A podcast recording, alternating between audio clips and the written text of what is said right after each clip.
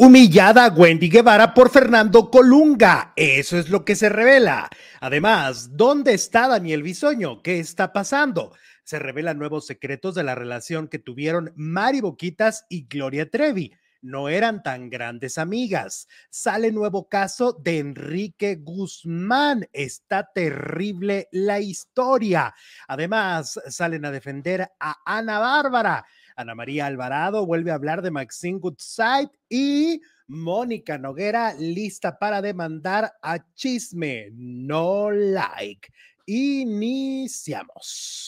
No se debe, no se puede vivir sin amor, porque desconectas el corazón y te acostumbras al dolor. Debe no se puede por miedo a seguir.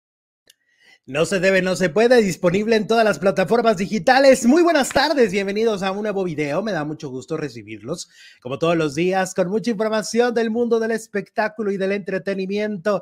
Llegó la hora de divertirse, de pasarla cool, de estar en buena onda y tomarnos el espectáculo a la ligera, por supuesto. Hola, producer Jesús Ibarra, ¿cómo estás? Es que así no tiene chiste, ¿cómo que a la ligera? Hay que ser intensos. ¿Cómo estás? estoy muy bien, estoy muy bien. Gracias, gracias a todas, a todos por acompañarnos este miércoles, mitad de semana 25 de octubre. Se nos está acabando el mes. Bienvenidas, bienvenidos. Bueno, como siempre, los invitamos a votar en nuestra encuesta, a estar atentos en la información, a darles me gusta a los videos que el día de hoy haremos en vivo. Como siempre, nos ayuda mucho si así lo hacen. Si también deciden apoyarnos con super chat, porque ustedes dicen, ¿sabes qué? Pues yo la paso súper bien, me hacen pasar un rato agradable y los quiero apoyar porque es una comunidad independiente y libre, lo pueden hacer a través del super chat. Y bueno, vámonos a empezar con la información porque el tema de María Raquenel, Gloria Trevi, Gloria Trevi, María Raquenel en boca cerrada, ella soy yo, Clan Trevi Andrade, sigue dando, sigue dando mucho. Y es que a pesar de que han pasado tantos años de estas historias, porque bueno, ellas tienen más, ellas tienen como aproximadamente 20 años sin tener nexo aparentemente con Sergio Andrade, ¿no? Y esto lo vivieron en los 80s y en los 90s, pues se ha revivido todo por la serie y por el podcast, ¿no? O sea, la gente que las conoció, la gente que tiene algo que platicar, algo que contar de lo que vivió con ellas, pues es el momento de sacar estas anécdotas.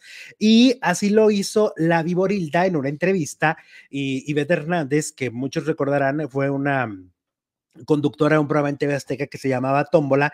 Ella vive en Guadalajara y toda su vida ha sido la reportera más importante y conductora de espectáculos más importante de espectáculos en Guadalajara. Entonces ella pues tiene todas las anécdotas del mundo de, de ay, conocí a fulana de tal, eh, eh, aquel artista me saludó, aquel no me saludó, aquel me volteó la cara. Y entonces ella platica cómo fue conocer a Gloria Trevi.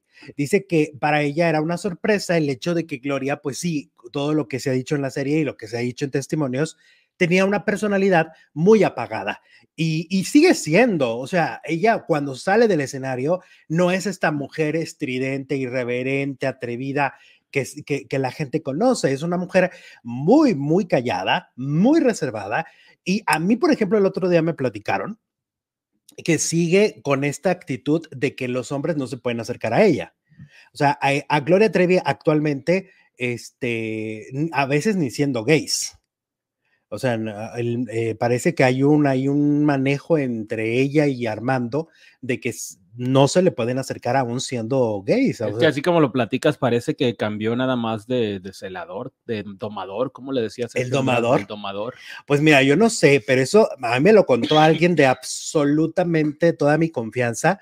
O es una persona que yo conozco muy bien y sé que no me miente. Y me dijo, ¿sabes qué? Me dijo, y Gloria sigue siendo esta persona muy apagada, sigue sin tener esa comunicación directa con todo su equipo, este, sigue, y lo dijo e, este Viborilda también, o sea, ella la vio hace como seis años y decía, pues sigue siendo igual, o sea, cuando, cuando la ves fuera del escenario, es una mujer muy callada y cuando aparece una cámara o tiene que subir a cantar, es otra persona. Sigue siendo la misma personalidad. No, no, eso no cambió, ¿eh? Como que le prenden el switch cuando se sube al escenario y cambia totalmente. Yo la vi una vez en una estación de radio y sí, la verdad es que lo que dicen en la serie es cierto. Durante los comerciales, durante la, cuando no está al aire, es un, un fantasma, es Como un foco apagado. es como que sí, le apagan el, El foco, switch. el switch y se apaga. Ajá. Empieza la entrevista y otra vez vuelve Pero eso sigue pasando. Eso sigue pasando, porque además dice. te voy a contar, eso me lo platicó un amigo y luego otro amigo también me contó porque, porque por ahí es- eh, sabía de, de eh, Gloria no se queda en hoteles cuando, cuando va a CDMX, por ejemplo, a hacer al Auditorio Nacional. Cuando estuvo grabando la serie, por ejemplo. No se queda en hoteles, se queda en unos departamentos de lujo, Ajá. o sea, más, no, no tanto en un hotel. Y entonces ahí tienen su propio chef y es una atención mucho más exclusiva y personalizada. Y según lo que me contó mi otro amigo, me dijo, ¿sabes qué? Pues eh, a, a mí me dicen que Armando sigue, sigue teniendo un control absoluto sobre Gloria. Y bueno, Viborilda lo que contó, que es a lo que íbamos, es que pues el control que tenía eh, en, en aquella época era el control, era para Mari Boquitas, María Ujú. Raquel. O sea, Mari Boquitas, según lo que cuenta Viborilda en esa entrevista, cuando la, cuando, por ejemplo, si ella le decía, ah, le dijo Vi- Viborilda, oye, fíjate, a- ahí está una, ¿qué vas a tomar? "Ah, mm, no, no, gracias, decía Gloria. No, es, fíjate, ahí está una Squirt. ¿La quieres? "Ah, ah, no, no, no, no, no, muchas gracias, muchas gracias. Y entonces volteó a ver la aprobación de Mari. Y María Boquita. O sea, Mari Boquitas le daba la aprobación a Gloria de qué tomar, qué no tomar, qué comer, qué no comer, qué decir, qué no decir. Según la, la revelación de, de Viborilda, que este video aparte ya se volvió viral en TikTok, pues según dice, pues María Raquel era quien tenía el poder sobre Gloria. Es decir, aquí lo que se viene a, de- a- a desmentir de alguna manera es que no eran amigas. O sea, porque, porque Mari Boquitas dice, es que éramos las grandes, las mejores amigas, siempre estuvimos juntas. No, no, no, eras la celadora, eras la persona que Sergio Andrade mandaba para que Gloria hiciera y tuviera esta misma personalidad que a él le funcionaba.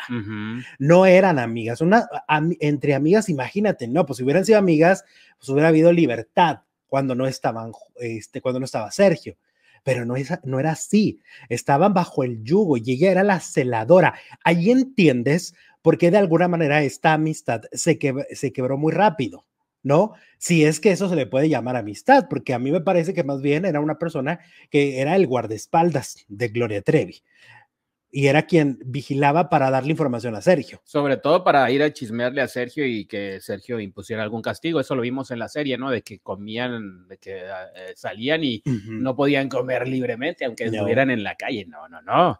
Tenían que comer lo que estaba con lo que comían con Sergio en su Sí. presencia. O sea, nada. podían estar en otro país, Y ni no. siquiera en otra ciudad, en otro país. Y eso no era, este, eso no significaba Que tenían que, libertad. que tenían libertad eh, este, para comer, para trasladarse, para pensar, para decir, para hablar, para hablar. Hasta para ir al baño tenían que pedir permiso. Sí, porque ella dice Viborilda que cuando le hizo algo, le hacía alguna pregunta y alguna resultaba un poco medio incómoda, ella volteaba también con María Raquel para, para ver la aprobación y ver qué cara hacía María Raquel Y donde sobre la respuesta. Donde se saliera del guion, pues iba Raquel con el chisme a Sergio y así le iba. Exactamente. Y, y si ahí- no, a la que sonaban era Raquel, ¿no? latigazos, este, cinturonazos, Ajá. este, ¿cómo se llama? Cachetadas, pues todo lo que vimos, ¿no? Todo lo, el, el Comida- poder que ejercía y Comida echada a perder. la violencia física era brutal, ¿no? En este grupo. Entonces, bueno, pues gran revelación de, de Viborilda que pudo conocer a Gloria Trevi, pero conoció a esta Gloria Trevi. eh, mm, pues bajo el yugo de, de. Sergio Andrade. Ahora, como te decía, y un agregado a esta nota, pues sí, la verdad es que al menos mis amigos me dicen, los que han tenido oportunidad de conocer a, a Gloria recientemente, pues me dicen, "Mm, mm, Gloria no, no, No, se ha liberado. no se, ha, no se ha liberado al 100%. Eh, y, y yo te lo dije en alguno de los programas, te decía, siento que ninguna se liberó al 100%. Siento que fue tan fuerte lo que vivieron, tan rudo, tan, tan enfermo, tan perturbador, tan, de- tan escalofriante, que todo eso que ellas vivieron difícilmente, eh, este, porque porque son como heridas muy fuertes, heridas muy grandes en, en su comportamiento. De, algu- de alguna manera, al ser tan jóvenes, sí las amoldó, ¿no? Entonces yo supongo que, que durante toda su vida seguirán teniendo algunas secuelas, Les quitó la voluntad. literal, totalmente. literal. Y este, vamos a ver qué dicen aquí. Celador es una figura que controla y vigila, es como un carcelero, por ejemplo. Abdel, dice Sole. Ay, Abdel es carcelero. ¿Qué ¿Cuál pasa? Abdel? Pues el único Abdel que conozco en la vida, Abdel de la Rosa, pero no creo. Abdel es, es canela fina, como decía mi abuela.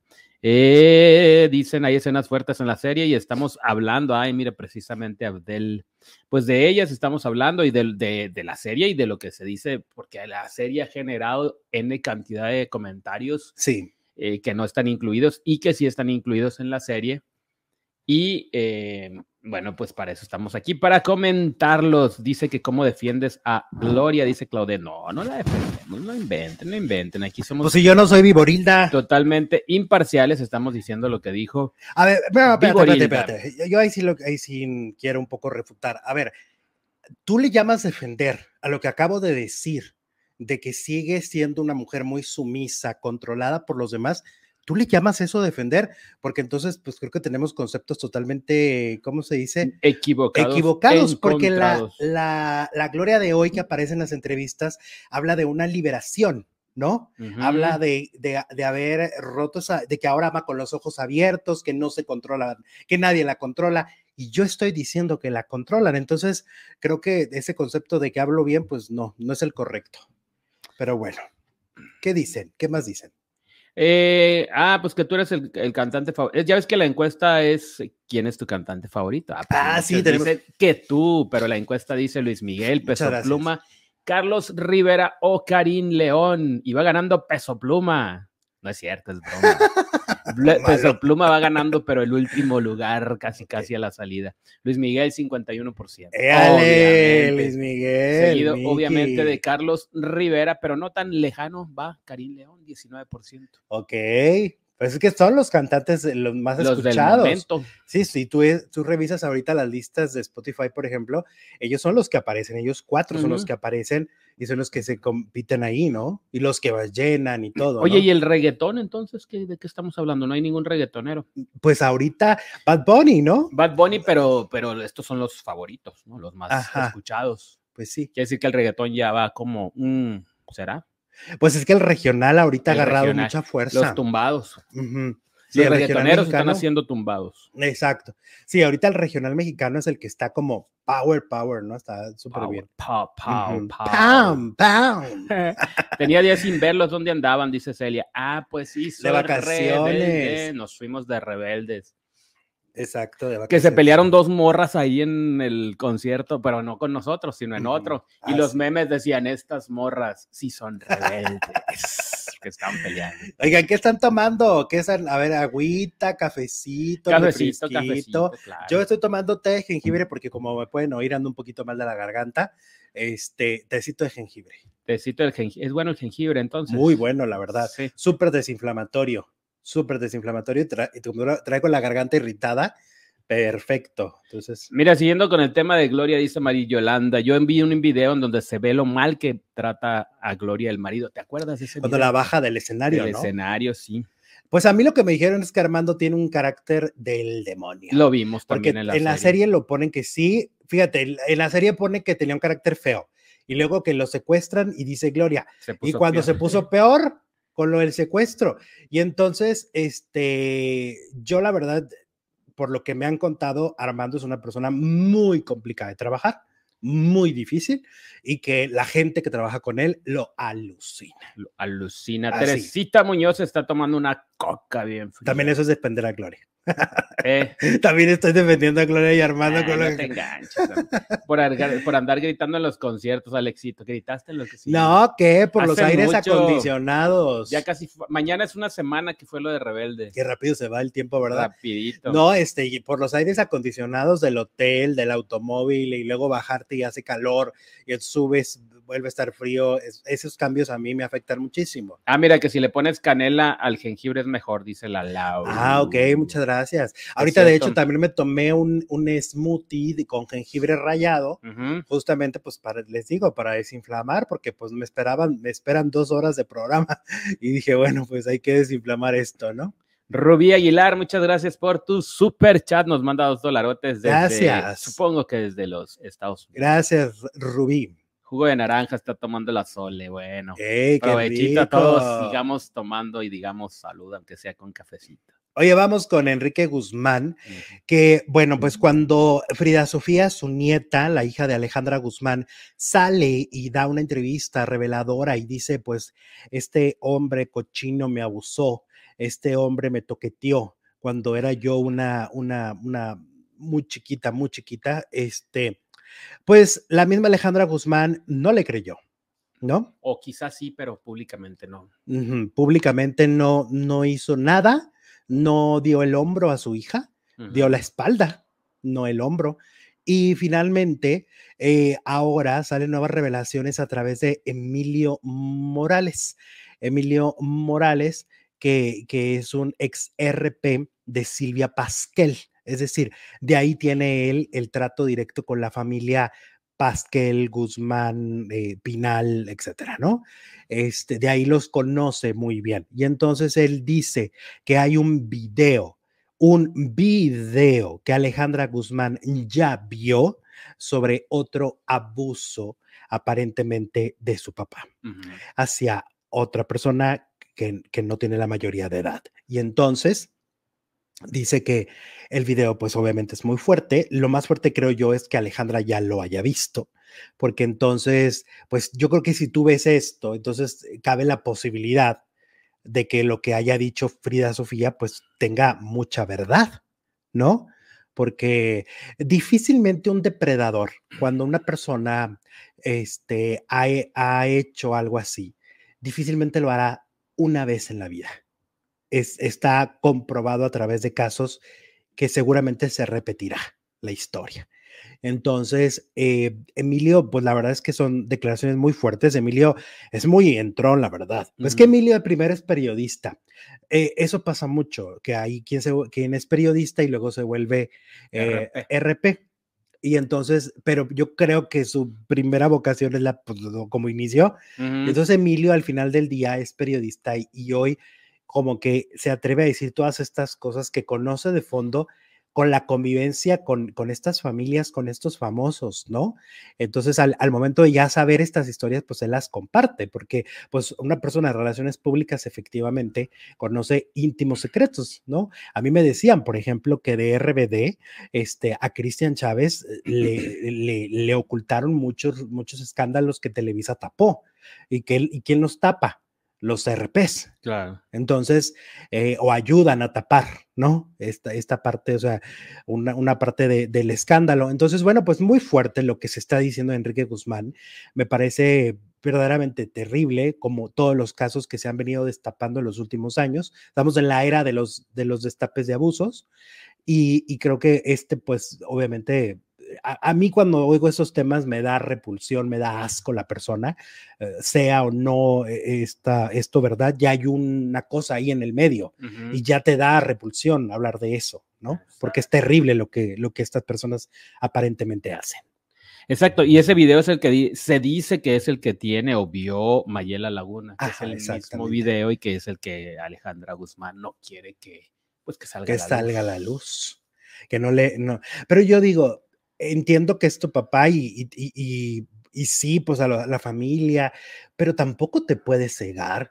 Pero pues es su hija. Exactamente, es Frida, es, es, es además un poco la responsabilidad de que tú la descuidaste, la dejaste, no, no estabas tan al pendiente, porque parte del compromiso de los padres, pues es eso, estar atentos a que a tus hijos no les pase nada.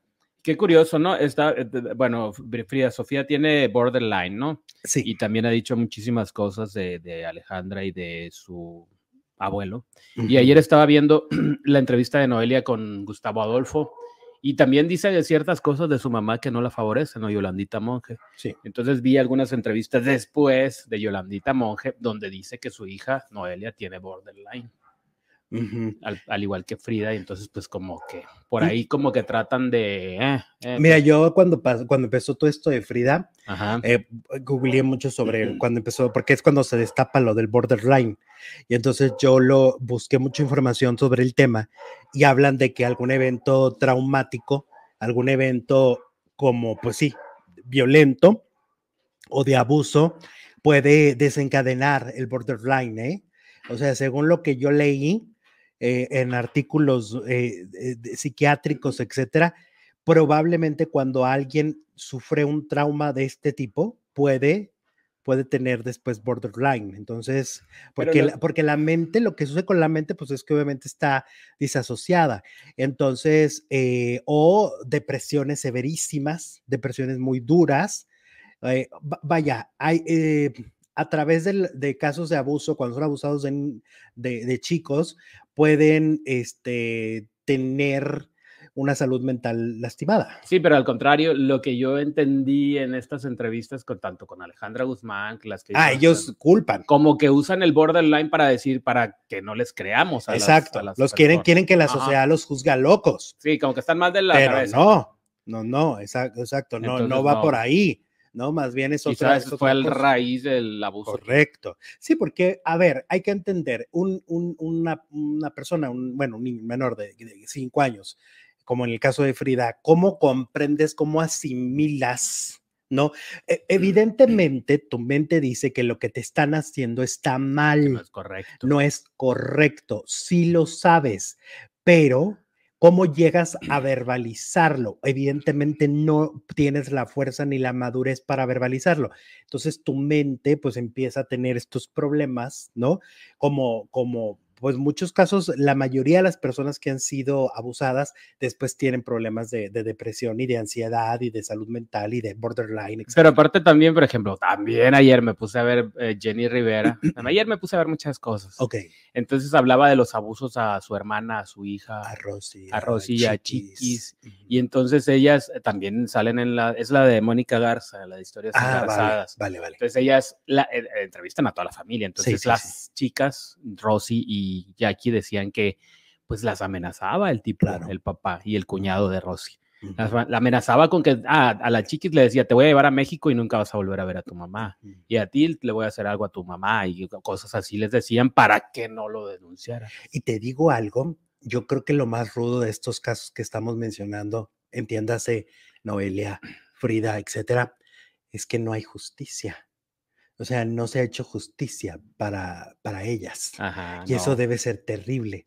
Saber que cometieron un delito con tu persona, que tú lo denunciaste, que tú lo has dicho, que te has vulnerado ante las cámaras y has contado algo así, y que desafortunadamente, pues no ha llegado la justicia Mm, mm, Sí. y los ves tan campantes y tan, y tan libres en su momento, ¿no? Después de tu denuncia. Eso debe ser una cosa espantosa, ¿no? Sí. Debe ser espantoso. eh, para cómo vives con eso, Jesús, ¿no? O sea, cómo vives, cómo continúas tu vida sabiendo que has sido víctima de una gran injusticia. Exacto. Pues, bueno, que dificilísimo, difícil caso, pero yo creo que esto que ha venido a decir Emilio, pues desde mi punto de vista le calla a la boca mucha gente, mucha gente que es- atacó a Frida Sofía, incluyendo a Pati Chapoy. ¿no? Principalmente el la defensora. O sea, ¿qué va a hacer Pati Chapoy el día que se confirme esta nota y que, y que, y qué va a hacer? ¿Qué va, a s- qué va a decir si, si le dio el, el espaldarazo a, a un depredador? Ahí es lo terrible. Y las imágenes están ahí y estarán ahí, ¿no? El Pati Chapoy llorando y diciéndole, yo te creo, Yo Enrique, te creo. Yo te creo. Como si fuera mes. Como si fuera siamés. Como si toda la vida hubiera estado con él, Sí, todo el exacto. tiempo. Bueno. ¿Qué dicen los faldilludos faranduleros? Estamos en vivo y en directo hablando, como siempre, del mundo del espectáculo. Escriban sus comentarios y sus opiniones. Bueno, vámonos, ¿te parece ahora con Ana Bárbara Rayleigh, ya ves que Rayleigh este, es el, el, papá de uno de los, tuvo un hijo con Ana, uh -huh. y ahora que ha habido tantos rumores y tanta cosa de que supuestamente Ana Bárbara eh, ha permitido que su pareja actual, ¿no? Este, Jesús se llama, ¿no? Ah, sí, claro. Este, que su pareja actual, de aquí al, del Paso, al parecer tenga como eh, este, ¿cómo se dice? Pues maltrato hacia sus hijos, estas reglas tan, tan fuertes, tan castrantes, ¿no? Era policía. Exacto, que prácticamente los está eh, educando de una forma muy militar.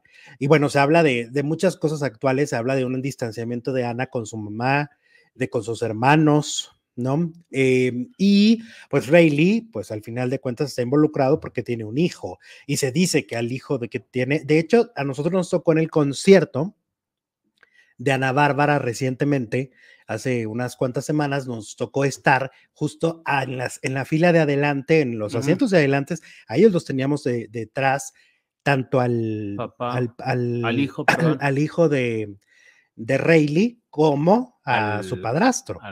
Exactamente. Eh, yo la verdad, yo lo único que vi es que estaba muy atento a cuidarlo. Yo lo que yo los vi muy unidos, muy cariñosos, sí. o sea, como muy, fam muy, muy una familia fraternal la cosa. Sí, ahí estaba también el papá de, de Jesús, de, del, del, esposo de Ana, ahí estaba con, con ellos. Eh, había un ambiente muy familiar, en esa fila se respiraba ese ambiente familiar, de, pues ahí, ahí, está mi mujer, o ahí está mi este, nuera, ¿no? El señor le aplaudía muchísimo, pero bueno, esto estamos hablando de un es evento público.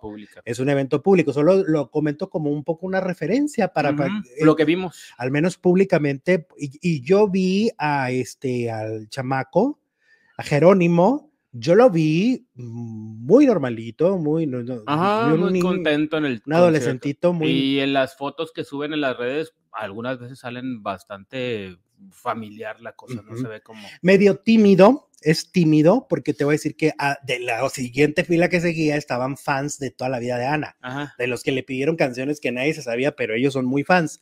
Y entonces, obviamente, ubicaron perfecto a, a Jerónimo Ajá. y yo vi como alguien le dijo, este, tu mamá es muy talentosa, es lo máximo, que no sé qué, y él como que se cohibía, como que, ay, gracias. Eh. Sí, pero como que se cohibía, ¿no? Es, no es tan extrovertido. Ah, Okay. El, el, hijo de Rayleigh y Yana, pero yo lo vi muy bien. O sea, el ambiente que se respiraba ahí era una, ahora sí que qué bonita familia, ¿no? Pues sí, pues eh, bueno, aparte estábamos en un concierto, no iba a haber una escena ahí de, de edúcate, no, no, no, no, todo estaba lindo ahí, todo estuvo cool. Entonces ahora le preguntan a Rayleigh qué opina y Rayleigh dice, pues que, que son habladurías, que son cosas que la gente inventa uh -huh. y que no hay nada raro y que él adora a Ana Bárbara, que la respeta como madre, que es a toda madre, dice, es, es una madre increíble, este, siempre muy cercana a sus hijos, muy, muy al pendiente de sus hijos, ¿no? Sí. Este, y bueno, yo lo que también creo que tal vez, es, es un punto de vista, ¿eh? Me parece, este, que Ana eh, es, una, es una mamá muy a la antigüita, o sea, me siento que es una mujer como que los educa de cierta manera. Uh -huh. Y ahora como que todo se ha, se ha vuelto como más permisivo todo. ¿No? O sea, ahora, ahora, siento yo que hay más libertades desde el hecho de que cuando nosotros íbamos a tener celular, Jesús. Porque no existían. no, sí existían, pero no, o sea, lo que, lo que hablo es del acceso a la información, el acceso a las cosas, el, el que tengas un aparato en el que puedes estar metido todo el tiempo uh -huh. sin hablar con tus, tus papás. O sea, muchos, muchos chamacos traen ahí el celular y no hablan con sus papás nunca, o sea, todo el tiempo es su mirada es hacia abajo, ¿no? Ajá. Entonces, a lo que me refiero es que las, como que las cosas han cambiado es y tal te, vez... yo creo que esta generación, pero de la edad que sea, ¿no? Niños, adultos y todo, vamos a ir con el quiropráctico en algún momento de nuestra vida que nos arregle, sí, arregle el cuello porque todo el tiempo estamos volteando para el celular. Correcto. Pero mira, yo he visto algunos, algunos videos que Ana sube en su video en sus canales de YouTube y ahí Ana lo ha dejado muy claro. Les tiene ciertas reglas de tales horas usan la iPad uh -huh. y tales horas no. Yo la he escuchado y los fans de Ana Bárbara no me dejarán mentir. Ella ha compartido y lo ha dicho. También los, los lleva a hacer ejercicio hacen ejercicio con ella. O sea, me parece O sea, que ella está buena madre sí es, pero tiene reglas, ¿no? Claro. Tiene reglas. Y, y, y perdón, a lo mejor a los que vieron esas reglas no les gustan, pero pues Ana tiene el derecho de educar a sus hijos como quiera. pendiente de, hasta de los que no son sus hijos, dice Laurita. Correcto. Tienes toda la razón, tienes toda la razón. Entonces, se me hace muy injusto todo este ataque mediático hacia Ana cuando ella misma nos ha compartido a través de su reality, entre comillas, que ponen en su canal, ella misma nos ha compartido que ella toma esas decisiones de, o sea, cuando ella sale de viaje y si su pareja se queda, simplemente es continuar con las reglas que ella ya dejó. De la iPad se usa dos horas o una hora después de esto y tienen que comer sano porque ella, por ejemplo, pues por algo tiene el cuerpo que tiene. También muestra que es estricta con la comida con ella y con sus Sí, con hijos. lo que comen No le, hijos. le- por ejemplo, decía, ahora no les toca helado.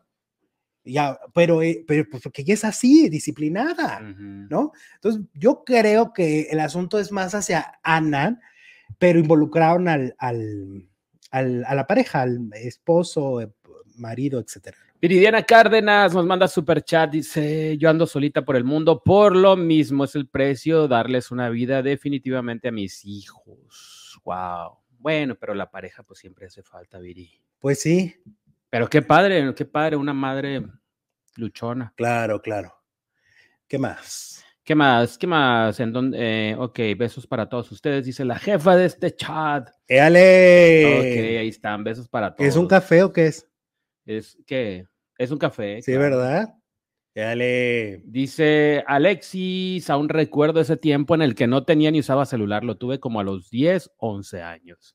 Sí, lo, ahí el otro día estaba viendo yo un TikTok que decía, ¿qué, ¿y qué hacíamos sin celular? Y entonces ves brincar la cuerda, este, o sea, había mucho entretenimiento, aun cuando era sin, ¿cómo se dice? Sin, sin celular, pues nos divertíamos, siempre encontramos, al menos creo que... brincabas la cuerda.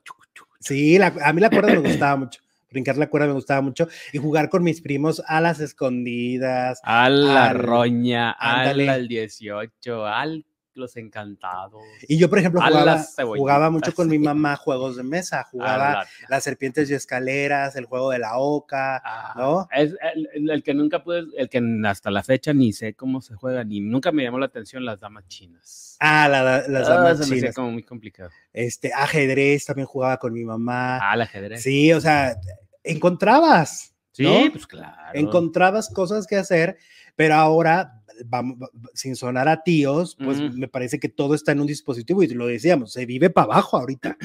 Todo el mundo está Al avioncito, ese cómo se jugaba. al avión. ¿A qué más jugábamos? Éramos más Al activos, meme dice. leche. Al bebe leche. Ajá. La pilindrina se llamaba de donde yo soy. Ah, mira. Aquí es el bebe leche. Sí. Es el, el que pones ahí, pintas. Los dibujas. En el suelo. Sí, sí, al sí. basta. Sí, al había muchos juegos. Al elástico, ay, claro, el ¿Y ese cuál es? elástico. Pues con un elástico. Intimidades, no. ah, ¿Qué ah, era el elástico? Pues es que era, ¿qué es un elástico? Pues no sé. Como el de los calzones, Ah, pero grande así. ¿Y eh, luego? Entonces jugabas como varios niños y entonces empezabas a hacer ahí. O cuando ibas, por ejemplo, a las fiestas que te hacían lo del juego de la silla. Ah, las, ese todavía se juega en las piñatas. Ajá. El juego, yo hace mucho que no voy a piñatas, pero que el juego de la silla era padrísimo. Al pin jakes. Ah, claro, al pin jakes. ¿Y ese qué es? Pues con una pelotita, como la matotena. Ah, ok. Es que en cada región, aparte, cambiaban de nombre. Y luego el juegos. 6, 6, 6, 6, 6, 6. Ah, sí, sí, Por arriba. bueno, a las El- Barbies. También, a las escondidas. Barbies. A mí las escondidas me gustaban mucho. A, a escondidas jugabas a las Barbies, ¿verdad? Ay. Pero también a las escondidas. No, yo escondía, nunca tuve una Barbie, pero jugaba con mis muñequitos que era a la casita Les ponías peluca. No, me encantaba, o sea, por ejemplo, que si estaba la Bella y la Sirenita, pues era con las que jugaba. El de los palitos chinos. Y ni modo. A los palitos chinos. Ah, de los palitos chinos. a las ollitas, eso no me lo sé. ¿Ese cuál es? A los ponchados tampoco. A ver, A A ver, la- ¿qué juego de niño? Recuerden que hoy las nuevas generaciones ni lo conocen. Al trompo, es cierto, al trompo. O sea, el- a las canicas. A las canicas, a, A las los, canicas. al trompo, al, vale- al este, al valero, al a mí me gustaba mucho cuando me al regalaron. yoyo. En esa época era niño fifi, me Ah. regalaron un- una troquita de estas con control remoto. Ah, yo también tuve eso. Zzz, la, la- o la, la- estas de pistas de carros también. Ah, también. También yo tuve mi pistita de carros. Órale. Bueno, A los ponchados. Me quedé con la duda de qué son los ponchados. oigan, vamos con el tema Daniel Bisoño y es que, mm, bueno, ayer en Chisme No Like, este programa por internet, dijeron que Daniel Bisoño necesita un trasplante de hígado. ¿no? Que, que su estado de salud pues es preocupante, si está un poco deteriorada su, su salud, este, a pesar de que, por ejemplo, ayer mismo ventaneando decían que ya está en su casa, que está fuera de peligro, que está súper a gusto, casi, casi, ay, ahí está bailando bisoño en su casa, ¿no? Pero parece que no, o sea, parece que sí un poco se está ocultando esta información y lo veníamos diciendo ayer, pero pues qué, qué, qué terrible si es así, ¿no? Qué terrible porque pues obviamente siempre que es, estos temas de trasplante son muy delicados, eh, hemos tenido figuras del espectáculo a los que se le han hecho trasplantes, me acuerdo, Julio Preciado es uno de ellos, ¿no? Raúl Velasco. y Raúl Velasco, este, y bueno, pues eh, tal vez eh, está esta posibilidad de que Daniel Bisoño lo necesite. Si es así, pues le deseamos una muy pronta recuperación. Eh, lo que yo decía ayer, pues ya no ha regresado a Twitter, ya no ha posteado nada, no ha subido historias de Instagram. Si está en su casa, pues yo creo que todavía sigue muy delicado porque no ha compartido absolutamente nada, ¿no? O sea, pudo- puede mandar un mensajito diciendo, eh, ya voy a mi casa, ya estoy mejor. Y no, no publica desde el 19 de octubre, que fue cuando empezaron todos estos rumores muy alarmistas, casi, casi una semana. que casi, casi lo estaban matando todo el mundo, ¿no?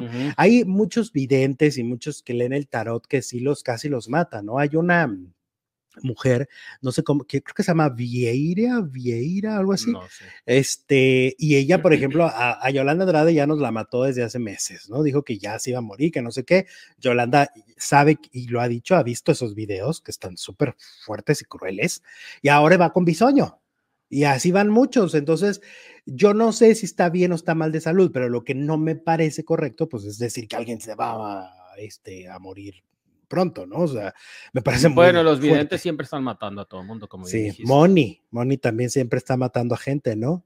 Ah, y este va a tener un accidente, y este no sé qué, y siempre, y no pasa nada. Ajá. Afortunadamente, Moni Vidente, de lo que dice, no pasa nada. Eh, Afortunadamente, porque dice puras tragedias, ¿no? Pues como todos. Pues sí, es lo que vende.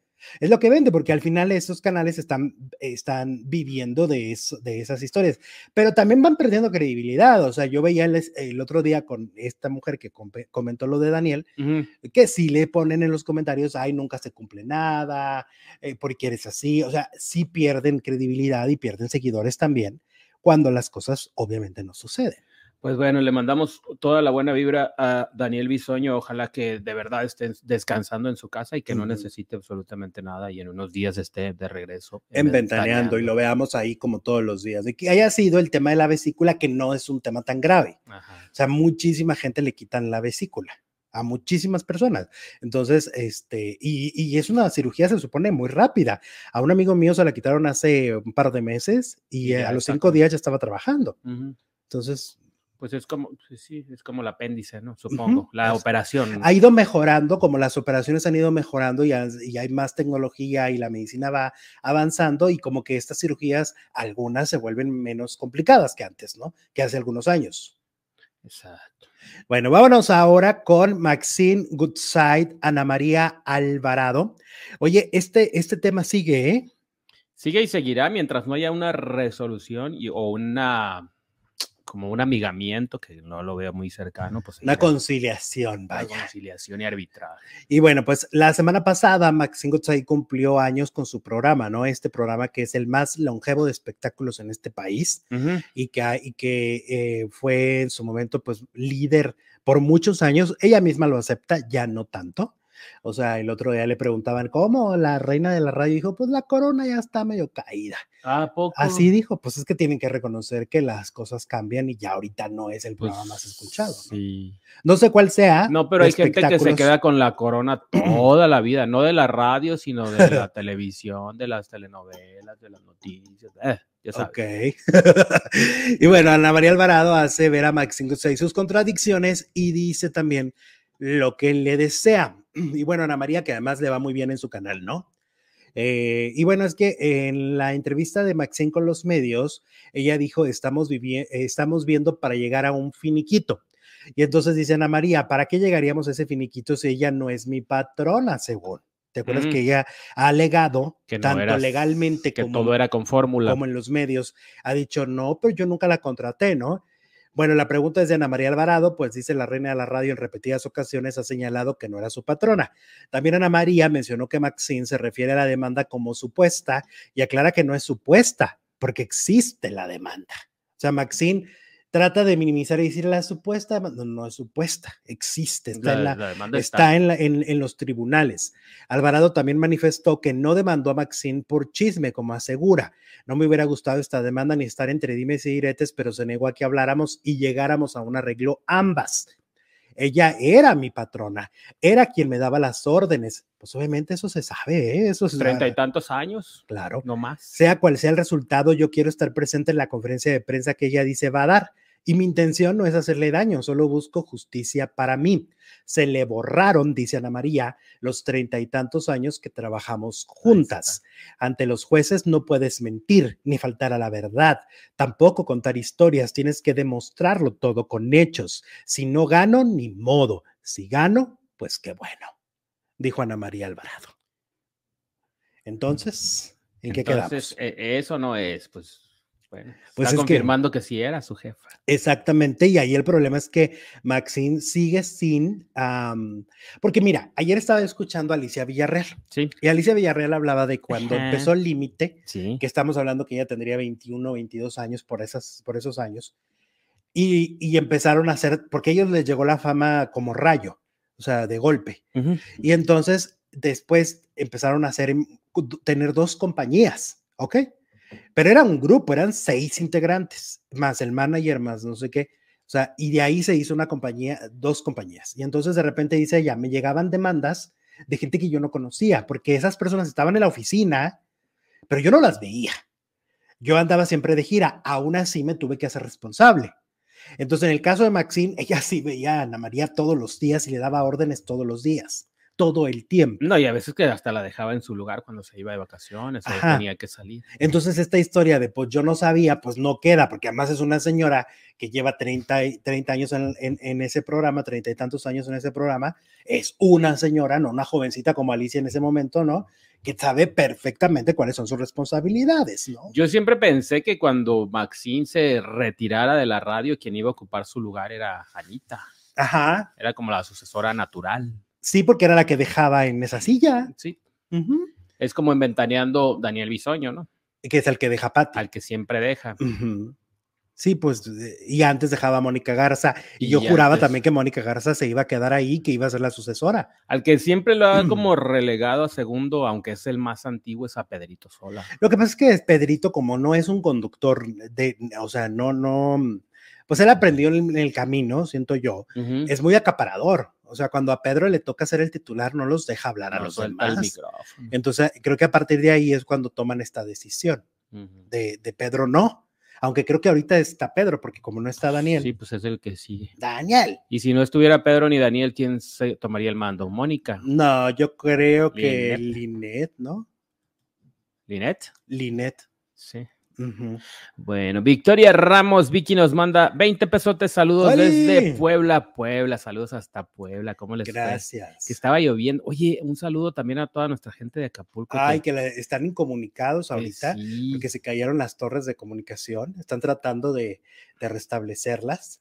Este, además, lo que han estado pasando para, bueno, cuando ya vean estos vide- estos, este video, la gente de Acapulco les mandamos un abrazo gigante Oye, las porque les están son- pasando pues las ventanas reventando, este, pues es una cosa tremenda lo, esto, ¿no? Eh, sí, pues es un desastre. Los hoteles, muchos, las imágenes que se ven son de, de- de destrucción total en algunos lugares, no en todos. Pero ¿Te acuerdas que nosotros fuimos en septiembre del año eh, pasado?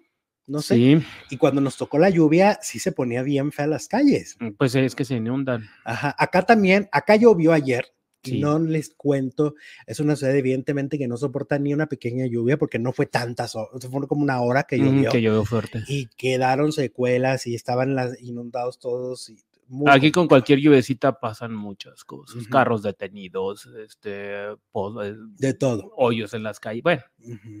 De todo. Y cuando hay granizo, ni te cuento. No, ya ni digas. Mónica Noguera.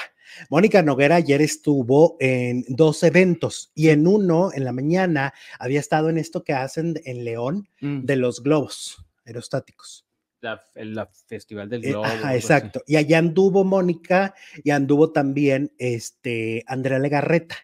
Y entonces dice que se la encontró y que ella es súper bien, que nada que ver con lo que se dice de que Mónica fue la tercera en discordia y que Mónica no sé qué, como también lo dijo Chisme No Like, ¿no? Sí. Este, Mónica Noguera dice, para nada, dijo, esto es un, un invento absoluto. Y luego, mira, a mí la verdad, sí debo decir que cuando veo esas cosas sí me dan un poquito de coraje porque siento que no se vale ser tan manipulador. Porque entonces le dice el reportero del- de ese canal, estaba ahí, y entonces le dice al reportero que ya he- yo ya he hablado de esos dos reporteros que hay de ese programa, que son personas también con muy poca ética. Y entonces le dice, pero es que Eric Rubín confirmó. Oye, yo creo que a la vista de todos Jesús, la entrevista de Eric estaba en tono de sarcasmo se veía la actitud. Si no entiendes el sarcasmo, entonces no tienes ni un gramo de cerebro. Porque, porque yo vi a Eric Rubin muy directo jugando a decir, claro, ando con Mónica y claro, hice aquello y qué más, qué más. ¿No? Exacto. Y entonces dicen, ah, mira, lo acaba de confirmar. Y ahí le dice, le dice, pero, pero Eric lo confirmó y le dice, a ver, le dice Mónica, como Mónica muy paciente, Mónica es una dama. Mónica es, ya hemos hablado aquí de que Mónica es lo máximo, la neta, porque le dice, a ver, o sea, eh, sabemos que era broma. O sea, no, no juguemos a que no sabemos. Dice, sabemos que era broma y lo dice Mónica muy cierto.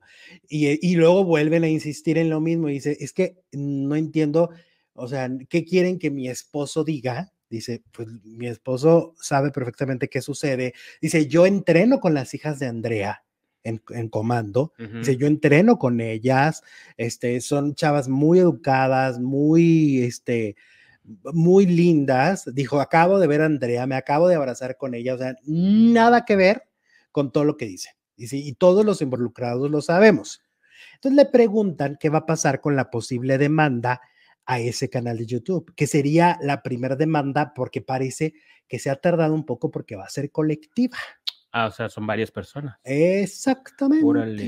Entonces parece que la primera demanda para Chisme No Like va a ser colectiva y entonces sea, lo preguntan y ella dice que la respuesta correcta de todo esto lo tiene Guillermo Pous. El, el, El abogado, de abogado. las estrellas. Entonces está confirmando que va a haber demanda, solo que yo creo que se están esperando pues porque son varios involucrados. Mm, Este, ahora, yo donde entiendo que Chisme No Like de un tiempo a la fecha se están amparando bajo el, los dichos, bajo los rumores, este, di- ellos usan una frase así de ah, presunta y aparentemente, y entonces parece que esa frase los, los puede a- los- proteger, porque ellos apare- cuando dicen esas palabras están, No están asegurando. ni lo aseguran, pero al mismo tiempo sí están soltando una bomba, ¿no? Entonces, ahí quién sabe cómo va a aplicar la ley, porque, por ejemplo, a Pues TV aparte la ley es diferente, supongo, en México. Y que en Estados Unidos. para empezar, en Estados México. Unidos no pueden revelar sus fuentes. O sea, si, si ellos dicen no, nos amparamos para no este, En México tampoco. revelar nuestras fuentes de, de quién nos dio esta información, pero por ejemplo, TV Notas sí ha perdido demandas, pero creo que va más por el uso de la imagen. Ajá. Pero en TV Notas y las la cosas comadrita y el, y el amigo del primo que me dijo ¿no? de TV Notas. Cuando me estaba comiendo un tamal en la esquina y pasó el de la basura y luego el amigo del primo. Bueno, así van las cosas con Mónica Noguera y eh, esta demanda. Laurita Cebes Mm. nos manda super chat, un gusto verlos en vivo con mis hijas. Un saludote, Laurita, a ti y a tus hijas. Éale, un Gracias abrazo para todas. Un abrazo enorme Ahí y un está. Muchas gracias. Oigan, muchas gracias a todos los inbox que nos mandan todo el tiempo. Es una cosa increíble. Ahora que no estuvimos, de verdad, los inbox se saturaron. Entraba yo y, y era una cosa de que, pues, ¿qué haces? ¿No? Porque, pues, eh, estaba de vacaciones. O sea, prácticamente los leía en carretera. Y yo lo que trataba y lo que siempre he tratado, pues, de que subir mis historias y que mis historias sean generales, ¿no? O sea, diciéndoles, miren, sé que muchos hacen esta pregunta, entonces pues ya regresamos a hacer esto, ¿no? Pero gracias a todos. ¿Cuál es tu cantante favorito del momento? Dice la encuesta de hoy, más de 2.300 votos y va ganando y a la delantera Luis Miguel con el 50% al final. Peso Pluma con el 6% y entre medio Carlos Rivera y Karim León. Oye, pues va ganando el talento y eso me hace muy feliz. Karim León también canta padre, Carlos, y Carlos también. va ganando el talento. Va ganando el talento. Mañana hacemos una de reggaetón a ver quién, a ver quién gana. Está Maluma, está J Balvin, Bad Bunny y Carol G. Ay, pues sí, que por cierto va a venir a México, ¿no? Ya agotó, ya agotó en ya el no hay boletos. Ya no hay boletos. Ya no hay boletos para Tú querías, ¿no? Sí, pero se acabaron en no sé en cuántos minutos. Una cosa, fíjate, la vez pasada que todavía, pues todavía no, porque pues la fama ha ido creciendo de ella, este, todavía era, no era esta locura de llenar estadios y batallé muchísimo. O sea, me tocaron, la, tuve que comprar para Guadalajara y me tocó que ni siquiera pude escoger el lugar, me lo asignaron. Y sí me tocó en la parte de abajo, pero en las orillas, donde no se ve tan, tan bien, en el Telmex. Pero ahora ya es estadio. Oigan, disculpen por la encuesta, pero es cosa de YouTube, de los cambios que está haciendo. Algunos faranduleros nos dicen que no se ve, se ve en blanco. Uy, qué mala onda. Pero, pues, por ejemplo, yo sí la veo y van de 2.400 votos. Quiere decir que sí es cosa de los cambios de YouTube. Hay dispensa. Y claro, sí que depende de cada, de cada dispositivo, ¿no? Luego, pues, es un desastre. Ya ves que ahora hasta los iPhone andan fallando, los iPhone 15, que ya sacaron una actualización nueva. Ya sacaron una actualización nueva, pero estaban teniendo muchos, muchos problemas. ¿Y sabes qué pasó el otro día, por ejemplo? ¿Mm? Que a todos los que tenían iPhone y pusieron la alarma, no les funcionó. La alarma en la mañana. ¿Cuándo? Hace una semana. Porque no es que tu celular nomás, o sea, es, es, un sistema. Bueno, ahora vamos con el Team Infierno, que vamos a ver más de ellos. Y es que Poncho de Nigris, Sergio Mayer, Nicola Porchela, Wendy Guevara, Emilio El Halcón y Apio Quijano se van a unir para hacer un programa nocturno, un late night. Y según lo que se dice, este programa nocturno, pues va a ser de sketches y va a ser de invitados y de retos. El programa lo va a producir la misma productora que hizo La Casa de los Famosos, Rosa María Noguerón. Ella va a ser la encargada. El programa va a empezar a grabarse en noviembre se desconoce a qué día y a qué hora va a pasar. Eh, parece que la que va a llevar la voz cantante en el programa es Wendy. Eh, y eh, Wendy ya empezó a platicar con la producción, ya habló de ciertas exigencias y dice que no es por diva, sino porque ella se enamoró de quien, de un maquillista un maquillista que trabaja extraordinario para ella, o sea, a ella le gusta mucho como él exclusivamente. Ya ves como ciertos cantantes que siempre piden a Wiseman, ¿no? Mm. ella está pidiendo a otro maquillista para que Televisa lo contrate como pase en el programa, para que siempre la maquille, porque le gusta el trabajo que hace. Y este, a mí lo que se me hace, y vas a ver, híjole, luego ya ves que yo sí soy medio vidente no de decir cosas feas, sino pues porque tengo sentido común. Ah. Y siento que Sergio Mayer va a ser el problema en ese programa. El primer Y yo no sé si es el ah, Aquí no van a nominar como en la Pero no, pues, no, no creo que dure mucho. Yo veo que es una persona muy impositiva, que va a querer mandar.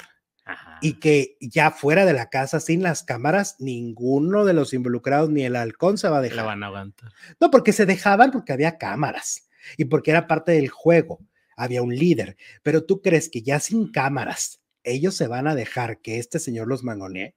O sea, ahora que le quiso hablar a Galilea Montijo para manejarle sus redes sociales, le dijo que estás lentejo.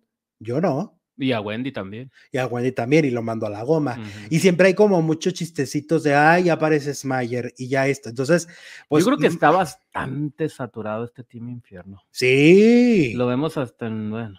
Es que, por ejemplo, siguen de invitados en todos los canales de YouTube, ¿no? Seguimos obviamente hablando de ellos porque siguen dando reproducciones. Esa es la realidad.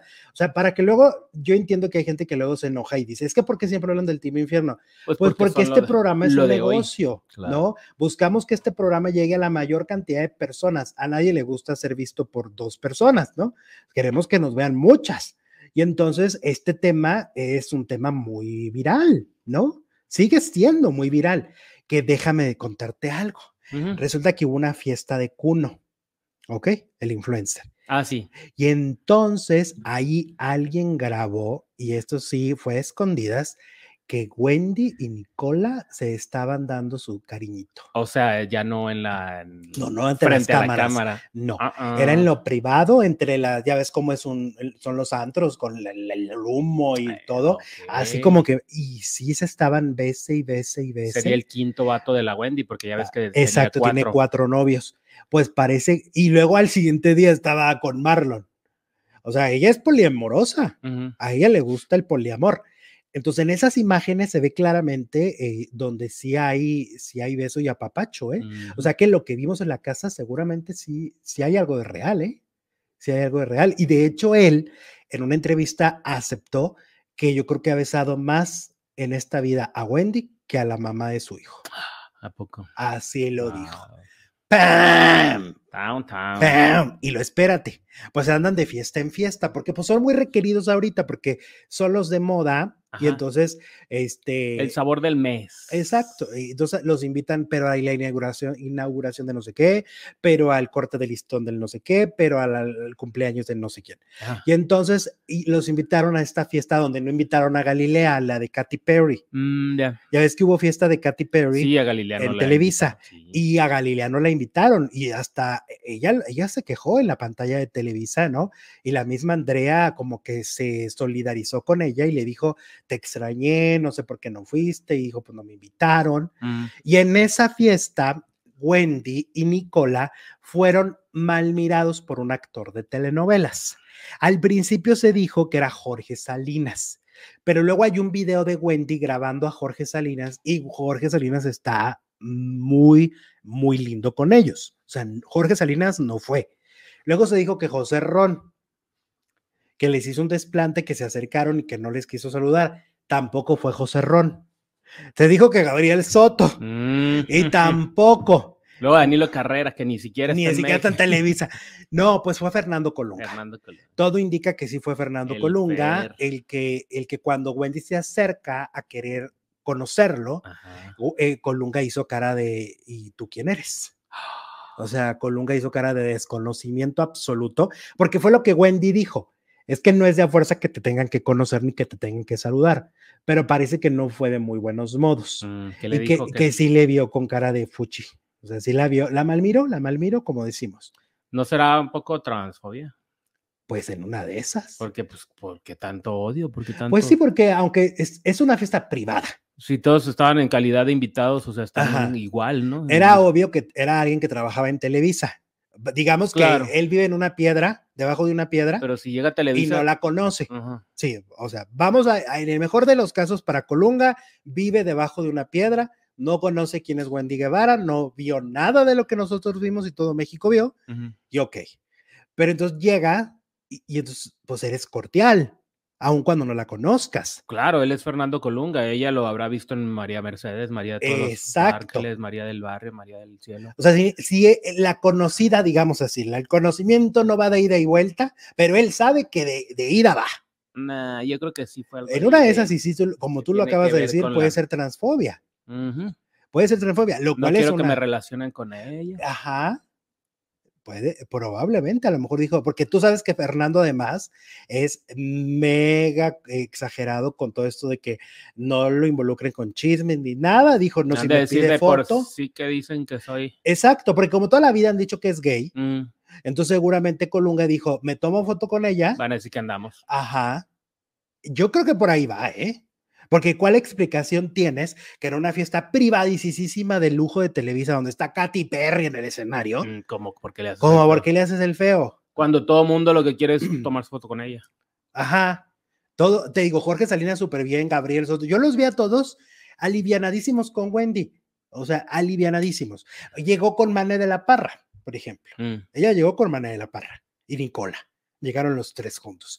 Entonces, no, no, no comprender, no comprender a Colunga, este, a Ferni Colunga, pero yo creo que tu versión puede ser. Ahora, no se vayan a atacar las Colunguawers o Culan, no sé qué, Colunga- Colungators. o como se llamen, no se vayan a atacar porque luego van a venir, ay, no, es imposible. No, no, si ustedes no son Fernando Colunga, no tienen nada que reclamar. Nomás Colunga puede reclamar. Pues sí, oye, porque luego se atacan, se atacan bien feo. Este, cerremos la encuesta, producer, por favor. Muy bien. Cerrada.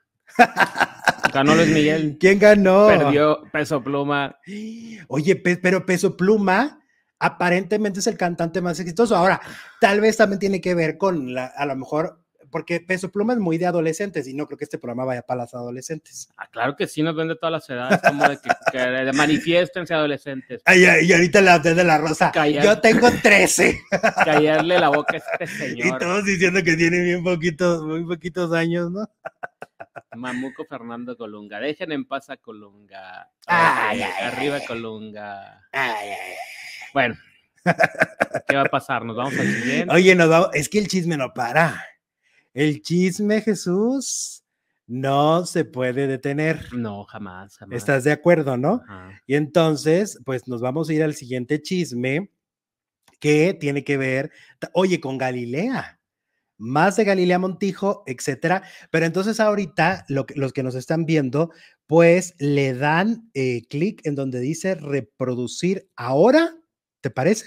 Exacto. Le van a dar clic en reproducir ahora y estamos ya completamente en vivo eh, y el chisme no